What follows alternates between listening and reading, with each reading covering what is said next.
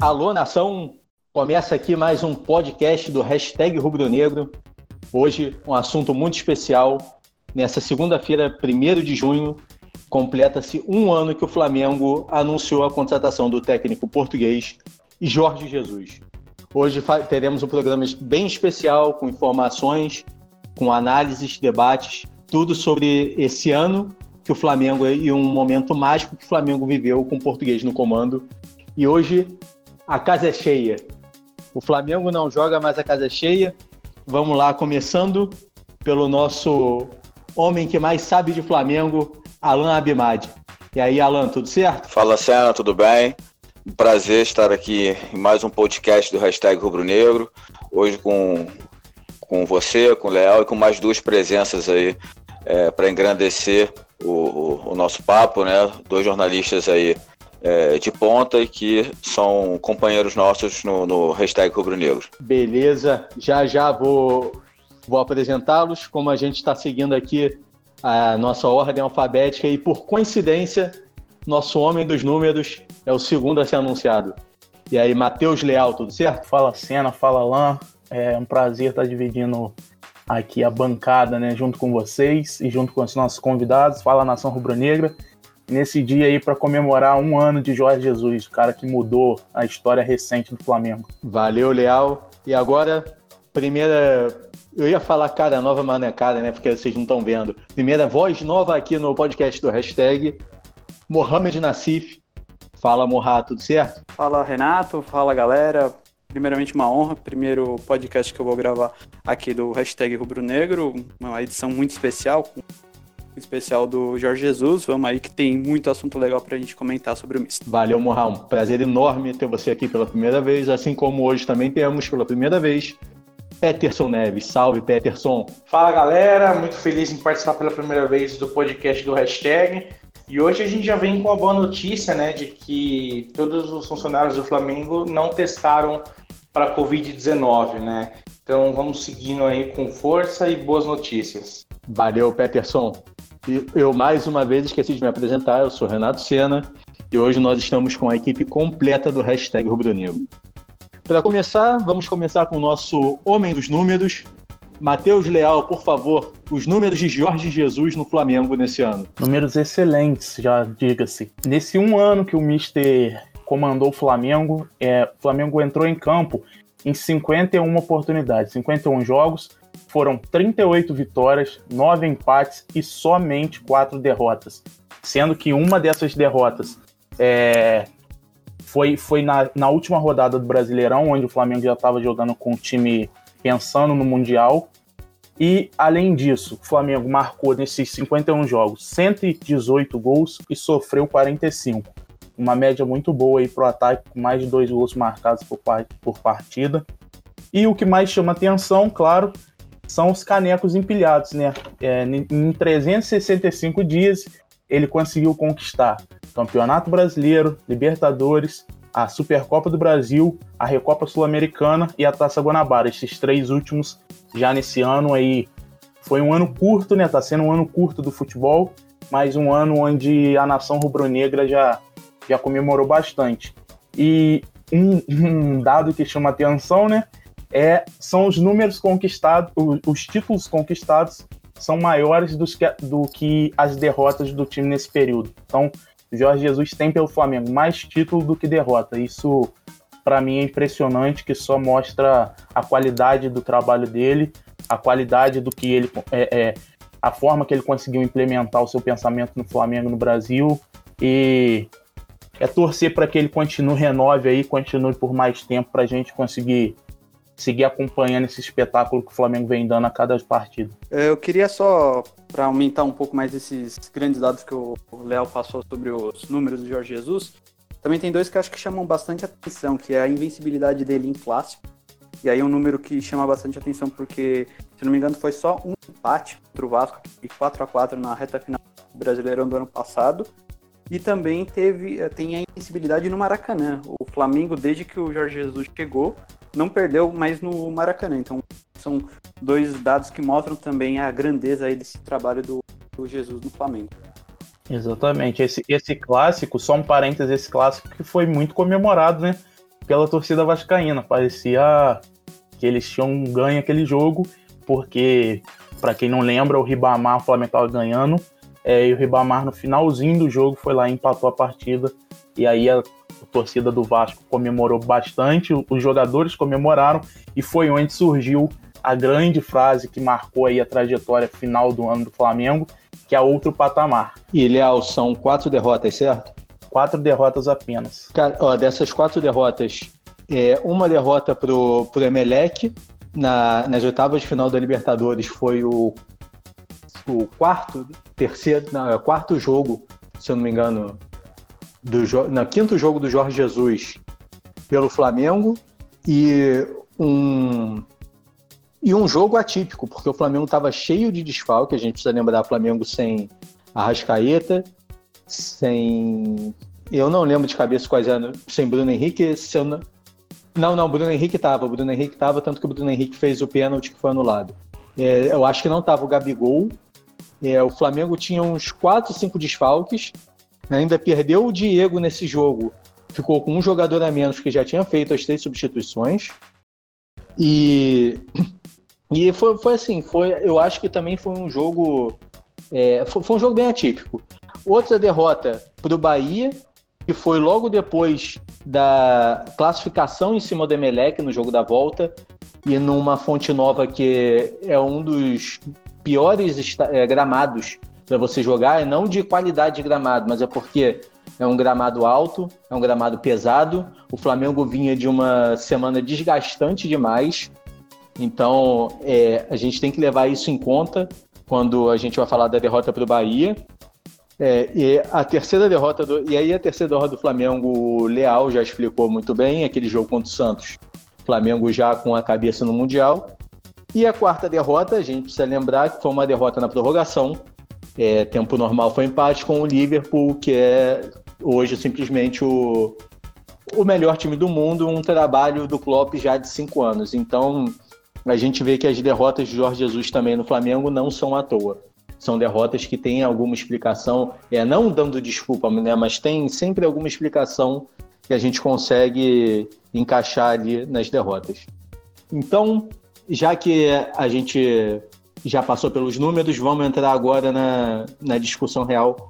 Por que o Flamengo de Jorge Jesus decolou? E a gente começa aqui, respeitando a ordem alfabética, com Alan Abimad. Então, Senna, é, eu acho que tudo começa num, num equívoco da, da, diretoria do Flamengo no início do ano a trazer o, a trazer o, o Abel Braga. E não, não falo isso por, por conta da capacidade ou falta de, do, do Abel, não. É um técnico que tem títulos importantes, mas porque eu, eu acho que eu vi na avaliação, né? É, quando o Abel vinha sendo criticado, eu mesmo falava que o pro, grande problema do Abel era, um, era principalmente porque o, o, o, elenco do Flamengo nunca se encaixaria com a forma dele de jogar. Ele gosta de um centravantão, o Flamengo não tinha. Ele gosta de dois pontas abertos. O Flamengo aberto é o Everton Ribeiro e o Arrascaeta. Então nunca ia combinar, né? Ele acaba botando jogadores tortos. Então já começa por aí. Quando Jesus vem, e eu já, já conhecia muito bem o Jorge Jesus, é, para quem não sabe, meu pai é português e torcedor fanático do Benfica. Então, por conta do meu pai, eu acompanho muito o Benfica é, acompanho o Benfica há muitos anos, né? E vi o trabalho que o Jorge Jesus fez no, no, no clube português. O, lá em Portugal, o Porto vinha ganhando com frequência. Depois do Benfica de Jorge Jesus, o Benfica modificou isso aí. Então eu já conhecia. E quando o Jorge Jesus apareceu para ser contratado, é, eu estava em, em, Lisboa, conversei com alguns portugueses, todos for, é, foram unânime, unânimes a me falar: se o Jesus for Flamengo, ele vai ganhar tudo. Ele joga para frente, ainda mais ele tendo um elenco forte. É um jeito só dele jogar, é, não tem coisa de estudo, é a forma dele, ele, ele antevê várias situações, falar, isso já falado por vários jogadores, antevê situações de, de jogo não tem medo, ele mesmo fala que prefere correr riscos, mas acha que dessa forma tem bem mais chance de ganhar. E acho que estava faltando isso ao Flamengo. O Flamengo de anos já vinha melhorando seu elenco. O Flamengo nos últimos anos é, chegou com algumas decisões, chegou a disputar títulos já com, com, com, com status de um dos elencos mais fortes do Brasil, mas estava faltando algo a mais. E esse algo a mais acho que foi o Jesus que trouxe, principalmente confiança aos jogadores, botando, é, é, tirando. E aí eu acho que essa é a grande resposta para a tua pergunta, por que o Flamengo de Jorge Jesus decolou. Eu acho que ele conseguiu tirar o melhor de cada jogador. Ele conseguiu melhorar é, números e, atua e, e, e, forma de jogar de vários jogadores. A gente pode pegar um Gabigol, que já era o artilheiro do Brasileirão do ano passado, mas esse ano, além de, de, de ser artilheiro, ele deu assistências, ele deu arrancadas. O Arrascaeta, que muitos achavam que ah, tinha sido caro, ele é tímido, não vai jogar. Os números dele foram bem acima do, do, do que foram, foi no, no Cruzeiro. É, e a gente pode falando aqui, a gente vai falar de praticamente todas as posições. Acho que todos os jogadores, do Rodrigo Caio, que por mais que tivesse problema de lesões no São Paulo, ele vinha sendo um pouco criticado. Para mim foi monstruoso o ano dele de 2019 e o início de 2020. Então eu acho que a grande resposta, se eu pudesse te dar o porquê o Flamengo de Jesus decolou, eu acho que além de, de, de esquema tático, de forma de jogar, que é o DNA do Flamengo, é, jogar para frente, jogar para cima. Mas eu acho que é principalmente isso. Ele, além disso tudo, ele conseguiu tirar o melhor de cada, de cada jogador do, do time e do elenco. E você, Léo, é, na sua opinião, qual foi o principal ponto ali? Por que, que o Flamengo de Jorge Jesus teve uma campanha tão fantástica? Para mim, um ponto essencial é a mentalidade. Para mim, a mentalidade dele é completamente diferente do que a gente já estava acostumado aqui no Brasil, não só no Flamengo com, com o Abel, mas aqui no Brasil. É, é um treinador que chegou é, mostrando ser muito estudioso, que cobrava muito nos treinamentos, então a mentalidade dele de treinamento, estu, é, estudioso e, e, e, mental, são as duas palavras que eu, que eu destacaria nele. Porque a gente via na primeira semana de treinamento os jogadores já falando que nunca tinham treinado naquele ritmo, que nunca tinham visto alguns dos treinamentos que ele passava e a mentalidade dele de querer usar sempre o time, é, não o time titular, mas força máxima, força máxima disponível a cada jogo. Tem hoje uma rodada do Brasileirão, mas na quarta-feira tem um tem mata-mata da, da Libertadores ele vai pro Brasileirão com todo mundo e vai pra Libertadores com todo mundo assim mesmo. Não tem essa de estar tá cansado. É, é, o treino rege, é, regenerativo dele também era muito bom, que, o, que o, ele mesmo falava sobre isso. Então, eu acho que são dois pontos a ser muito destacados, porque é, quando ele chegou no Brasil, o Flamengo tinha. E estava na, tava na terceira posição, né, se eu não me engano. Deixa eu até conferir aqui. O Flamengo estava na terceira colocação do Brasileirão, a oito pontos do Palmeiras.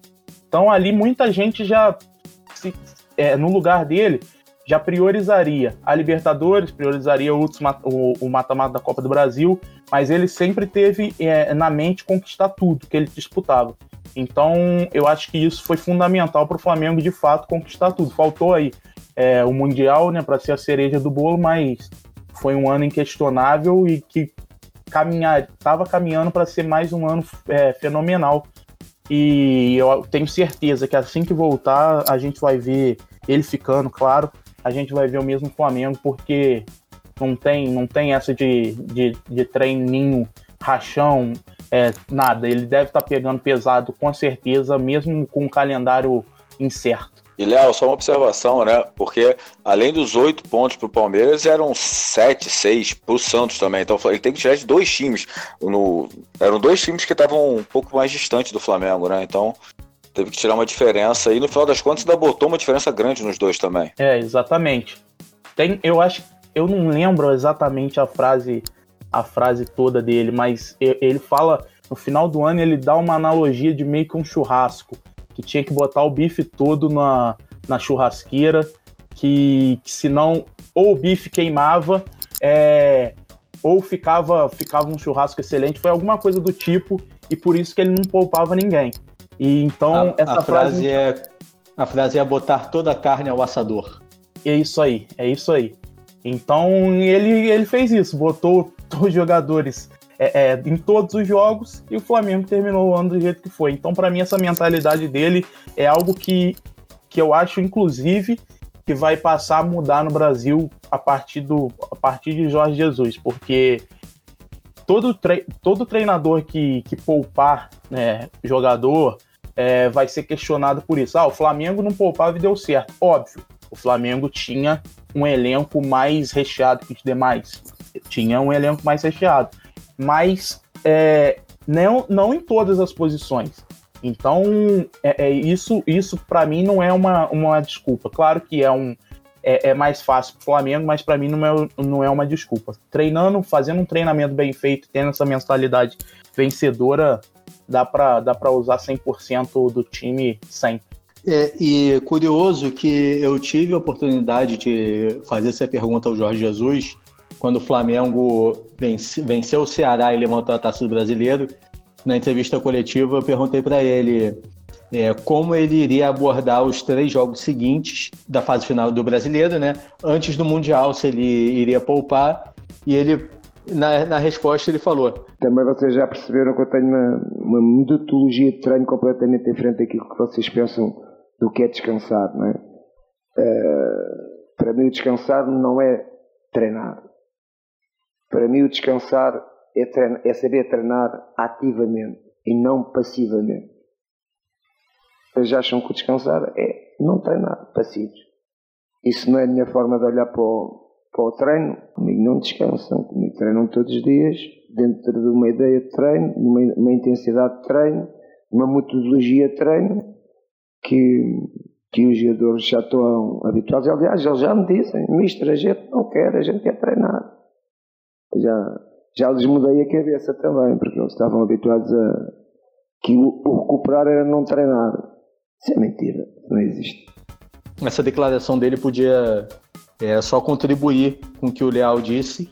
E agora, passando a palavra ao Morra, é, Morra, qual a sua opinião aí sobre o diferencial do Flamengo de Jorge Jesus? Então, não acho que tem apenas um motivo que explique todo esse sucesso do Jorge Jesus. Acho que é bem uma química de várias questões que acabaram dando certo. Como o Léo falou, da mentalidade ofensiva, que ele conseguiu colocar no elenco, intensidade, mas também tem o motivo, um dos motivos do grande elenco que o Flamengo tem, para mim, disparado o melhor do futebol brasileiro, a organização tática que o time tem, você dificilmente vê o Flamengo tendo, por exemplo, buracos na defesa, mesmo sendo um time tão ofensivo, você vê os jogadores fazendo funções até de que não seriam as deles, por exemplo, atacantes voltando para marcar, zagueiros atacando bastante, armando. Então acho que tudo isso acaba explicando um pouco uh, todo esse sucesso que o Jesus tem no Flamengo. Beleza, Morra, obrigado aí. E agora vamos fechar aqui com o Peterson. É, Peterson, para você, qual foi o principal motivo dessa ascensão do Flamengo com o Jorge Jesus? Eu acredito que ele trouxe um grau de profissionalismo que o futebol brasileiro nunca viu. É, aqui a gente está acostumado que se há vitórias, está um trabalho ok que é muito que houve de debate antes mesmo dele vir, né? Que foi com a saída do Abel. É, então Jesus ele é um cara muito profissional, de, ele já chegou sabendo como era o Flamengo. É, ele, ele autorizou reforços é, que Felipe Luiz e Rafinha já estavam engatilhados, mas assim, foram caras que contaram com o aval dele, porque senão os caras não estariam jogando, né? É, o Gerson é um cara que veio como um meia e se transformou num segundo homem de meio campo que ninguém nunca tinha pensado em, em utilizá-lo dessa forma. Você vê o, o Arrascaeta sendo praticamente, é, para mim, o Arrascaeta é o melhor jogador do Flamengo. É impressionante o futebol que ele joga, a classe, é, o talento dele. E ele é um jogador que você vê que. Eu tinha até discussões com, com o Alan antes de. Antes do hashtag Rubro Negro, de que eu não achava um jogador com brilho, com, com sangue nos olhos, mas o gol mesmo de empate no River Plate nasce de uma jogada é, de pura raça dele, né? Discussão então, não, debate debate. É, discussões sadias, né? Mas eu acho que o profissionalismo do Jesus ele é impactante, porque ele faz com que o Flamengo atinja outro patamar, mesmo como o Bruno Henrique falou no fim do ano. Então eu acho que com esse profissionalismo ele traz a inteligência de reforçar o elenco, a inteligência de é, montar um esquema de jogo em que beneficiasse tanto a velocidade dos atacantes como é, usar dois meias clássicos é, que vira e mexe no futebol brasileiro há uma discussão de que não pode jogar com dois meias é, camisas 10, né? Porque senão dá um desequilíbrio. Então a ideia de jogo, é, a forma como ele lida com o departamento médico, é o que o Léo estava falando. Não tem essa de poupar jogador, tem que saber utilizar os jogadores na medida exata para que eles estejam 100% para todos os jogos. É, o Flamengo precisa estar com todos os jogadores é, à disposição em todos os, o, todas as partidas. É um produto que vende, que é caro e que é rentável para o clube, né? Então você vai jogar em algum outro centro com um time misto, você deixa de faturar de alguma forma. É, e assim, é, então assim, esse profissionalismo ele atinge vários setores dentro do clube, né?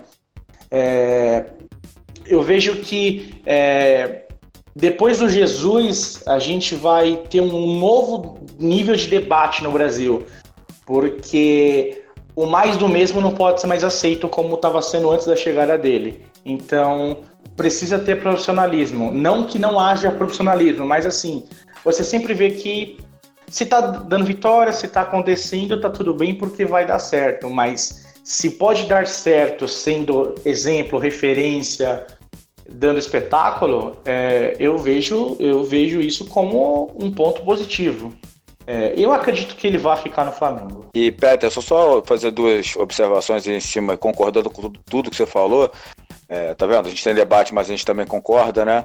É, mas você fala até que ele conseguiu botar alguns jogadores em jogar com jogadores em algumas posições que as pessoas não imaginavam. Você citou o Gerson de segundo volante. Eu vou além, né? É, quase ninguém acreditava que o Ilharão podia voltar a fazer um, um, primeiro volante. Ele bancou isso desde o início. Lembrando que é, o estilo de jogo do, do e o formato tático do, do Jorge Jesus é exatamente o que o Abel falou que seria um time de índio.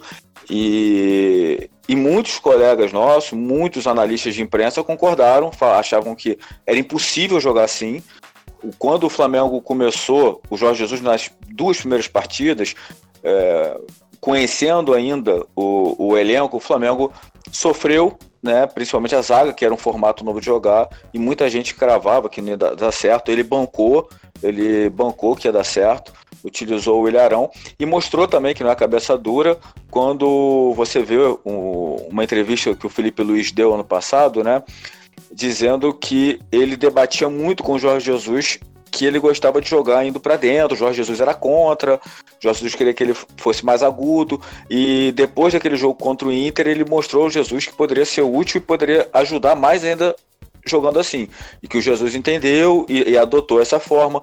Então você vê que ele tem as ideias dele, mas ele também debate com o jogador. Ele, a, quando ele acredita, ele, ele banca e deu certo, né? Eu não lembro de um. É, pelo menos até aqui, eu não lembro de, de algo que o Jesus tenha bancado que não tenha dado certo ainda. Não, e a questão do Ilharão era no momento que você tinha o Coedjar no elenco, né? O Coedjar, querido, né? Até então pela torcida. É, e, e, o Arão, na minha visão, também sempre debatemos sobre isso. Eu sempre achei o Arão injustiçado, porque pelo que ele, ele tem a capacidade de entregar, ele sempre entregou muito bem. A questão é que os times não eram tão bons, então sempre recaía sobre ele, na minha visão, né? Mas é, a ideia de jogo que o Jesus trouxe também é uma ideia é, atualizada para o futebol brasileiro. É, eu vejo o Flamengo em do, do, dois modos de jogo, né? Num 4-4-2 mais 4-2-4 mais ofensivo, né? Com a Rascaeta e o Everton fazendo os lados, e mais, mais defensivamente num 4-4-2. É, jogar com dois meias clássicos como o Everton Ribeiro e o Arrascaeta, você só via isso nos anos 2000, né? Depois de depois desses anos, a gente viu que o futebol brasileiro se moldou em formações táticas que surgiram em Copas do Mundo. É, 2006 veio o 3-6-1 da Itália, aí 2010 veio o 4-2-3-1, aí em 14 ressurgiu o 4-3-3. É, então Jesus ele trouxe ideias atualizadas de jogo. E ele também acabou com aquele, aquela história de titular absoluto. Não tem titular, tem que acabar com isso. Na Europa já não existe isso. O time tem que ser preparado para cada desafio. Então, se eu tenho um, um meia, um, um volante, por exemplo, como o Thiago Maia, numa partida em que ele poderia fazer a cabeça de área com o Ilharão, por que não usá-lo? Porque eu vou ter que sacrificar o, o Gerson, mas o modelo de jogo do Gerson para aquele tipo de jogo é, não, não, encaixa. É, então eu, eu, eu acho que essa, essa coragem que o Jesus tem também evitou com que ele fosse questionado sobre isso. De ah, por que, que você tirou fulano que é titular? Desde as primeiras entrevistas dele, eu lembro que ele sempre falou que ele preparava o time conforme o adversário, né? Só um, um episódio que eu lembrei aqui, vocês citaram o Arão e eu falei da mentalidade. A mentalidade dele ficou clara naquele amistoso é, contra o Madureira, né? Foi contra o Madureira? É, foi. Foi, foi. ele errou, é, foi? Que ficou marcado Tamal Arão. É, virou meme, viralizou e tal, mas ali você vê que, pô, Gente, era um amistoso, era o primeiro contato dele com. Era o primeiro jogo dele é, comandando o time. E ele queria uma pegada, uma intensidade absurda. Ele tava gritando pro time, tava, tava orientando o time a todo momento. Então você via, pô, esse cara é diferente daquilo que, que a gente tá acostumado, daquilo que o Brasil já viu. Nunca viu um, um técnico cobrar assim em jogo oficial, imagina num amistoso. Então, eu acho que, que ali ali foi, foi onde que o, que o flamenguista botou na cabeça, pô, esse cara pode dar muito certo aqui se o time encaixar. E encaixou. Não, eu, eu, eu lembrei de uma conversa que eu tive com um colega da imprensa portuguesa e ele falou antes do, do Jesus do Jesus estrear no Flamengo, é, um pouco depois que fechou, né, a gente conversando sobre metodologia, esquema tático, é, e ele falou: o Jorge Jesus não, não joga com volante. E eu lembro de ter comentado até que um dos principais jogadores daquele Flamengo era um, um volante, que era o Coelho, que é, era um jogador que era, que era bastante elogiado. E ele falou: o, o Jesus gosta de jogar com meias que se comprometam a, a marcar.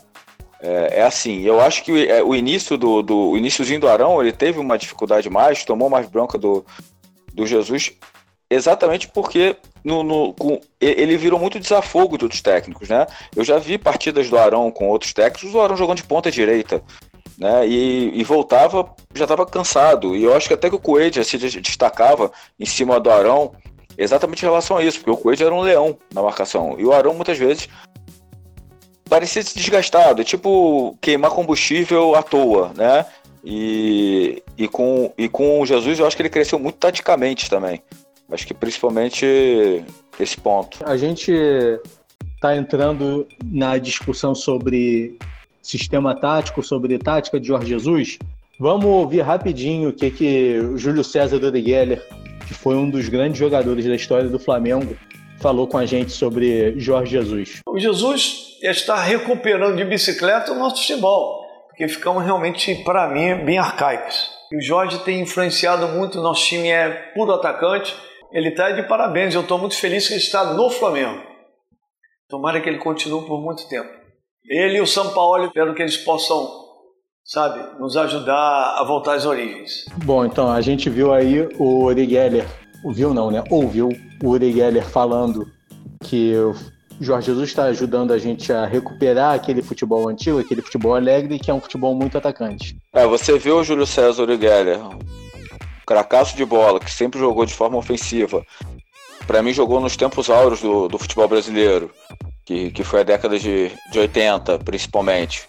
É, que eu acho que foi a década onde tinham equipes mais competitivas, né? Você pegava o Flamengo com timaço, o Corinthians com timaço, o Palmeiras com timaço, o Inter com timaço, o Atlético Mineiro com timaço, o Vasco com o Timaço, o Fluminense teve lá a máquina tricolor. Então você pegava vários times, eram muitos times é, fortes, e você pega um cara que viveu essa época falando nas, nas vendo a alegria nas palavras dele de ver o futebol brasileiro um time atuando dessa forma. Então eu acho isso muito legal, acho que engrandece ainda mais o trabalho que o, que o Mister vem fazendo no, no Flamengo e que eu acho que precisa ser benéfico, né? Eu acho que o 7 a 1 do Brasil contra a Alemanha, o...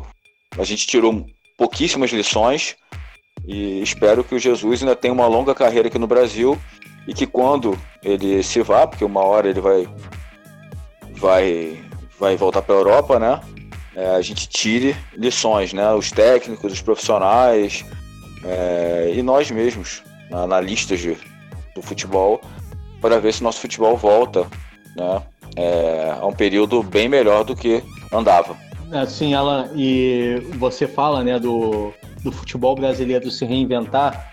Eu, nos últimos dias, é, tive me debruçando em relação ao assunto, em relação às, é, às inspirações do Jorge Jesus. E eu encontrei um paralelo muito legal do, do Flamengo de Jorge Jesus com o Flamengo do Cláudio Coutinho. Inclusive, a gente já tem é, a gente tem uma matéria sobre isso, o que é lançada hoje no hashtag Rubro Negro, nessa terça-feira, dia 2 de junho, falando sobre isso. Que o, o, primeiro que o Cláudio Coutinho ele traz inúmeros conceitos que eram completamente revolucionários naquela época no, é, no futebol brasileiro do final dos anos 70 e ele foi treinador do Flamengo até 1980, né? 81 já não era mais ele, mas foi ele que montou. O primeiro de tudo, o Coutinho, e que não tem nada parecido, o Coutinho apostou muito na base é, dos 11 titulares que foram campeões mundiais, se eu não me engano, 7 ou 8 eram formados na base.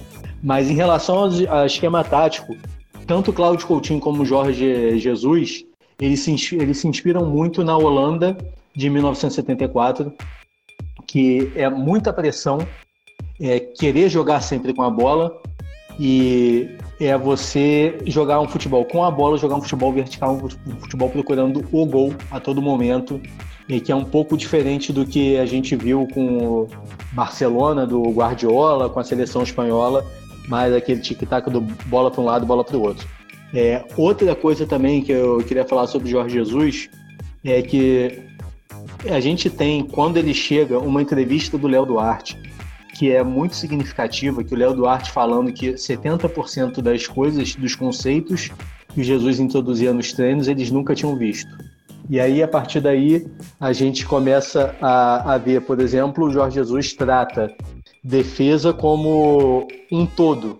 Às vezes a gente tem muito aquela coisa, ah, você tem um zagueiro que sai para caça e outro zagueiro que sai para que fica na sobra. Tem um zagueiro que quem marca quem.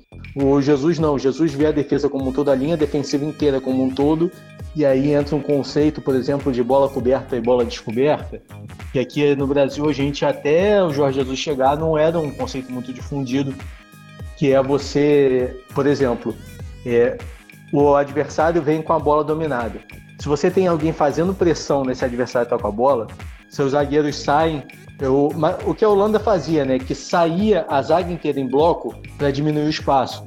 Se o seu zagueiro, é, se o cara que vem com a bola não tem uma pressão, o time ele já começa a se preparar para poder voltar para não ter bola nas costas. Esse foi um dos maiores problemas do Flamengo nos primeiros jogos de Jorge Jesus, que era muita bola nas costas, porque os caras estavam de frente, estavam querendo sair para o jogo, e aí vem a bola nas costas, aí você tem que girar em cima do corpo inteiro para poder chegar.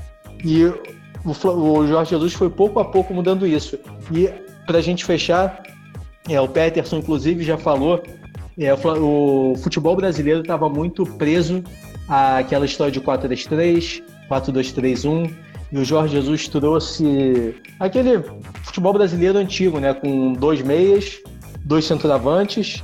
Mostrou que não é time de índio, inclusive o André Rocha, que ele é autor do livro de 1981 com Mauro Betting, lançado em 2011 em comemoração dos 30 anos do título mundial, e é um analista tático, ele falou na entrevista pra gente também que o Jorge Jesus ele acabou com aquela história de que time ofensivo é time de índio.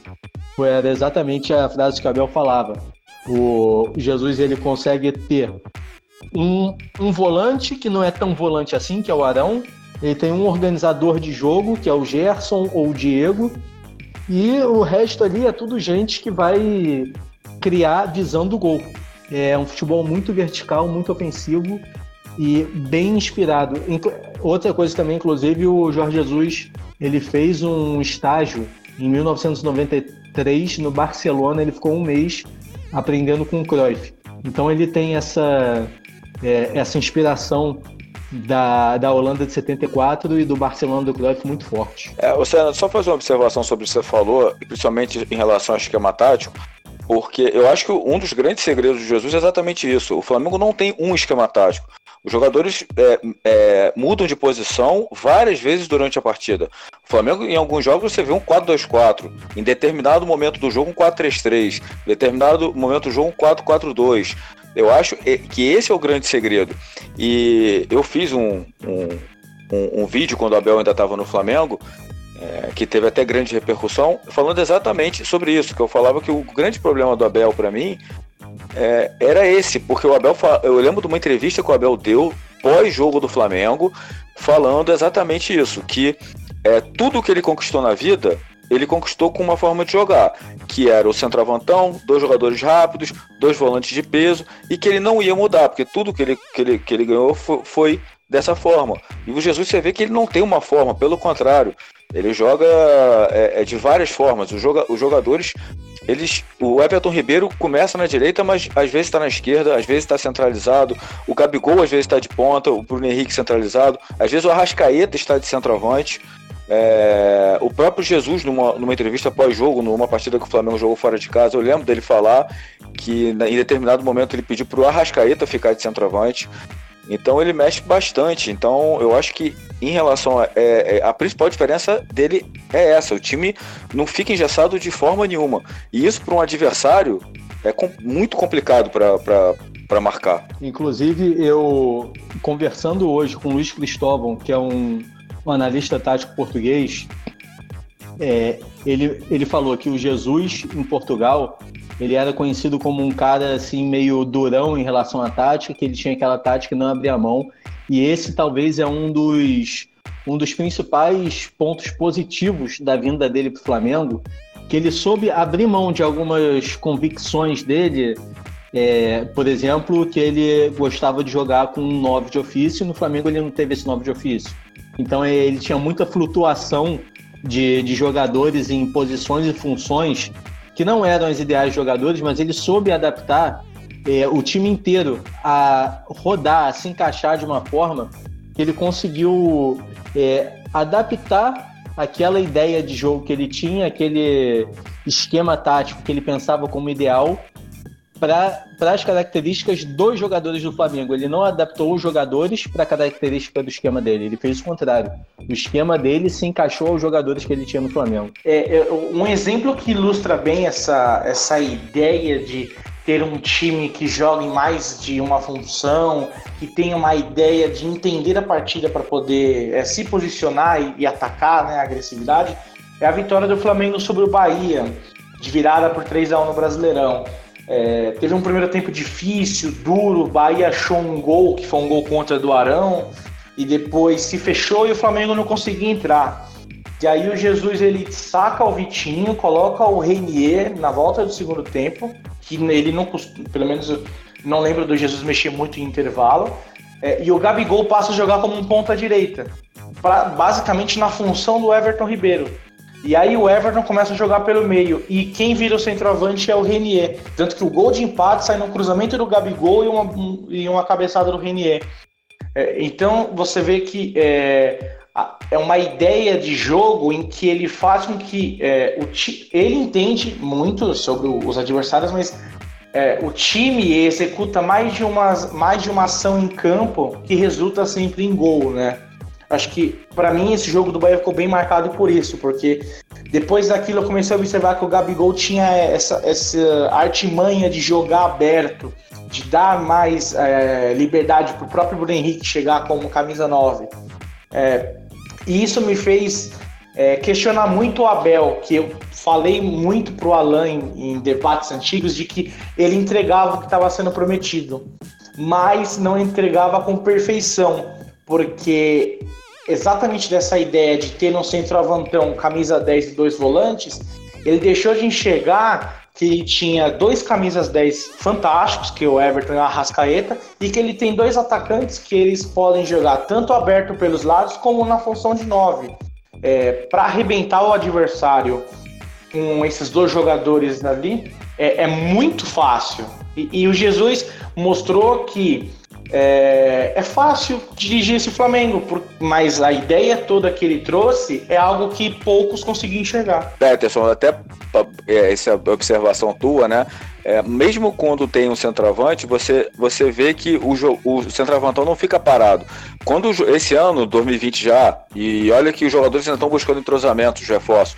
Quando jogou Pedro e Gabigol, é, eles, de longe, eles não ficaram momento nenhum o Pedro centralizado e o Gabigol aberto, não. Às vezes era o Pedro que estava aberto, o Gabigol que estava centralizado. E, eles se movimentam também, então é, você vê que não, não é, o time tá, fica longe de, de, de, ser um time engessado, pelo contrário, é de extrema movimentação. Claro, cada um guardando um pouco mais a sua posição. Eu acho que é, um legado do Jesus é isso a gente vem nos últimos, acho que 10 anos de futebol brasileiro, sem ter times é, dando espetáculo, mas é, que trouxesse algo significativo para o futebol. Você vê times jogando bem, mas jogando bem é, por quê? Porque tem um camisa 10 que é fora de série, que os brasileiros que o Fluminense ganhou, um com o Abel era o Conca.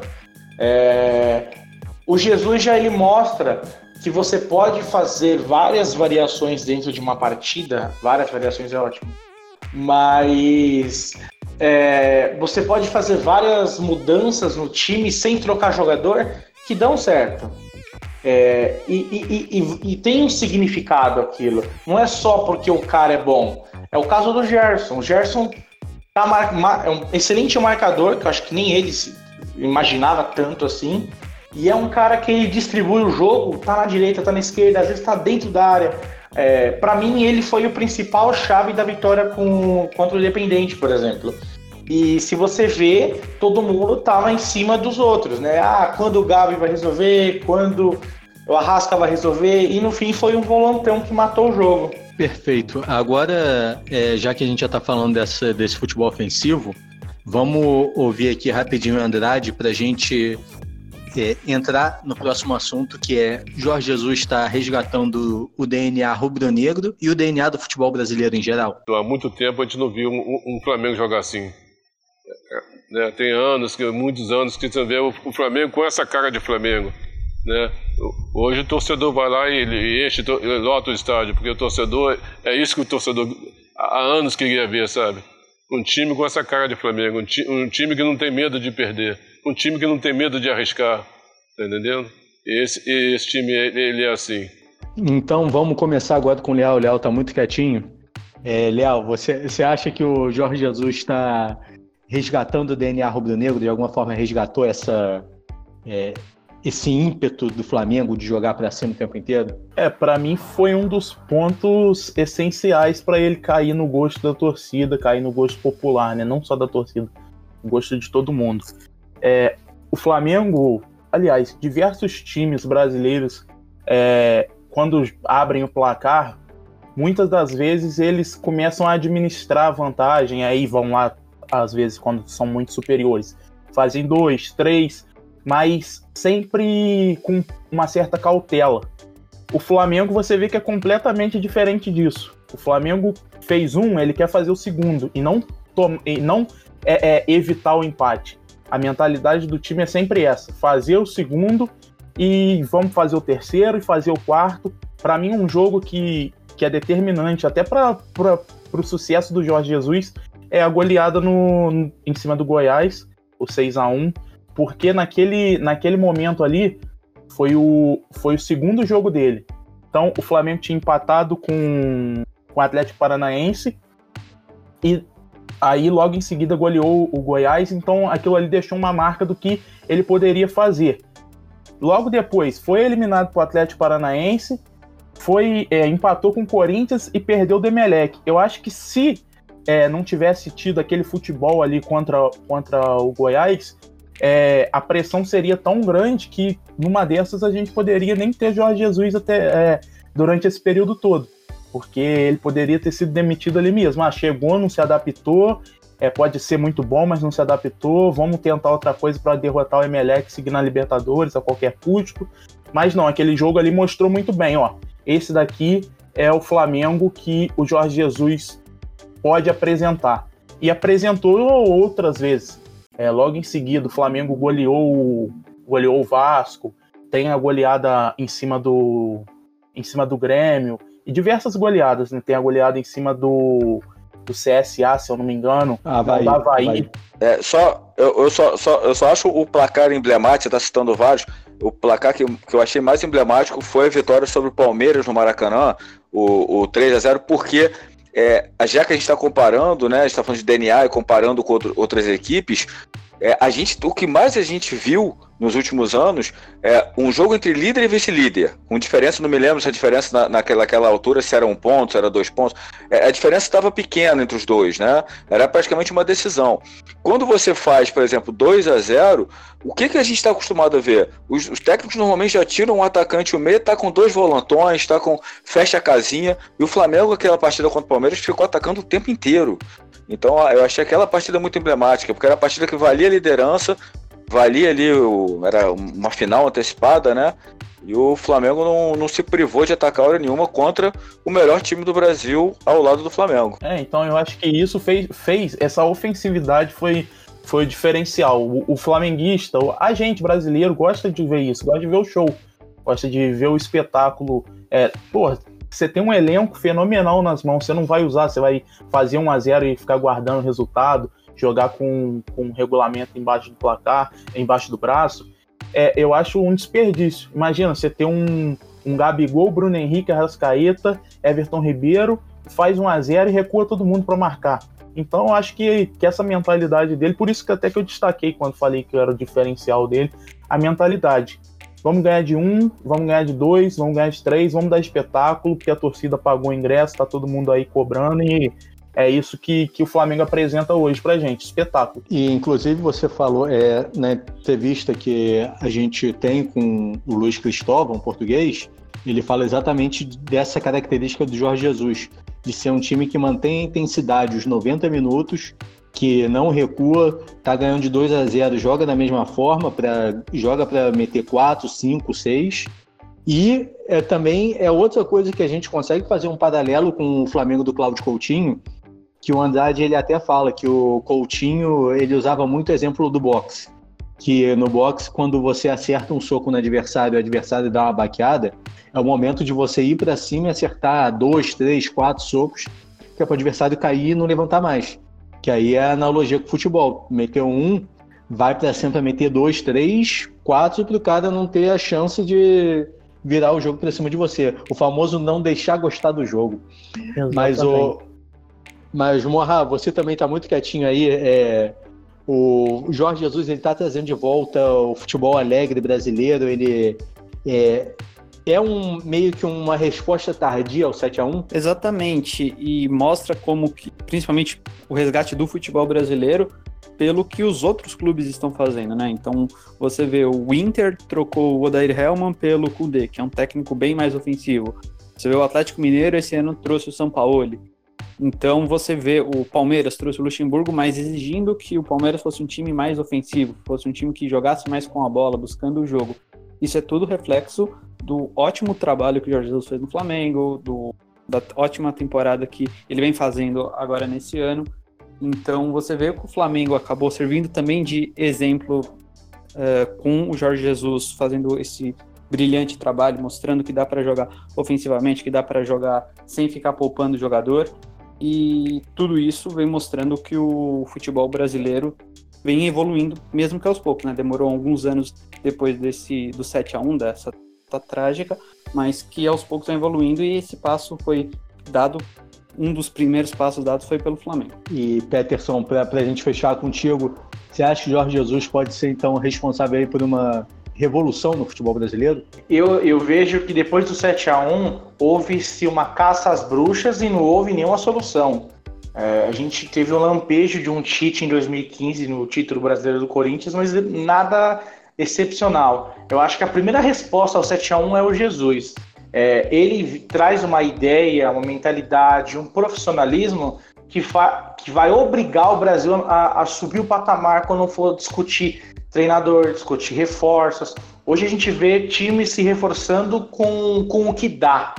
É, e, e montar times com o que dá não dá nada, né? Só dá uma temporada aí nos trancos e barrancos. Então, o Jesus, na minha visão, é a primeira resposta ao 7 a 1 Então, ele traz o que o Brasil tinha que ser é, até é, é, antes do 7 a 1 e o que deveria ter melhorado depois do 7 a 1 eu, eu, acho que esse é o grande legado dele, independente se ele vai ganhar ou não agora, depois da volta do futebol. Eu acho que esse é o trabalho que ele vem deixando como grande marca. Beleza.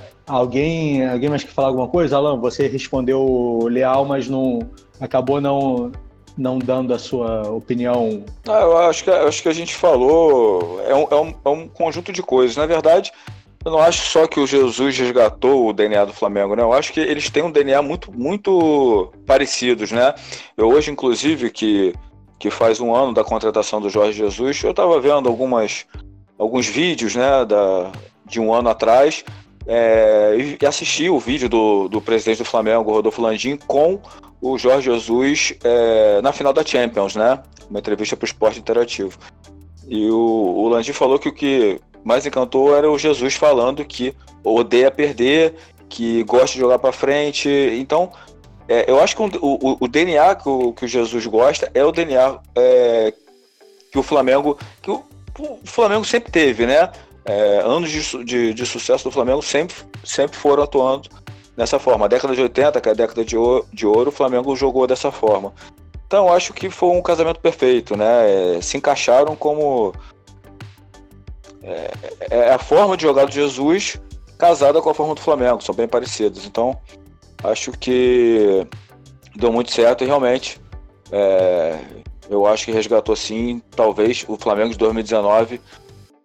Em termos de superioridade, eu não me lembro de ter visto o Flamengo. O Flamengo ganhou tudo na década de 80, mas é o que eu falei. É, tinha o Atlético Mineiro, que era um rival difícil, decisões complicadas sobrar da forma que o Flamengo sobrou no futebol brasileiro em 2019, eu não me recordo de ter visto, não. É, e um adendo é, sobre, essa, sobre esse legado né, do Jesus é que a diretoria do Flamengo ela cometeu um erro crasso, né, trazendo o Abel, sendo que se prometia um time de futebol visto, o que foi o segundo semestre do ano passado, mas errou com o treinador. E ele fez um golaço quando ele, ele apostou num treinador que já tinha mostrado trabalhos assim, assim lá fora. É, eu não, não. Eu conheci o Jesus de, de jogos de Liga dos Campeões, do Sporting com o Real Madrid, que o Sporting deu um puta trabalho pro Real Madrid dentro do Santiago Bernabéu.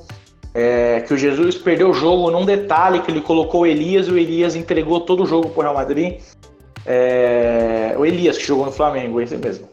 É, então eu acho que é, é, essa visão de trazer um treinador que respeita a sua história e sua tradição também fica de aprendizado do que foi o Flamengo de 2019.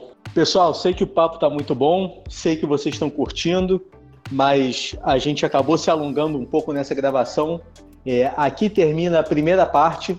Amanhã voltamos com a sequência da terceira edição do podcast do hashtag, uma edição especial sobre Jorge Jesus. É, então não percam, amanhã lançaremos a segunda parte. Espero vocês lá. Forte abraço.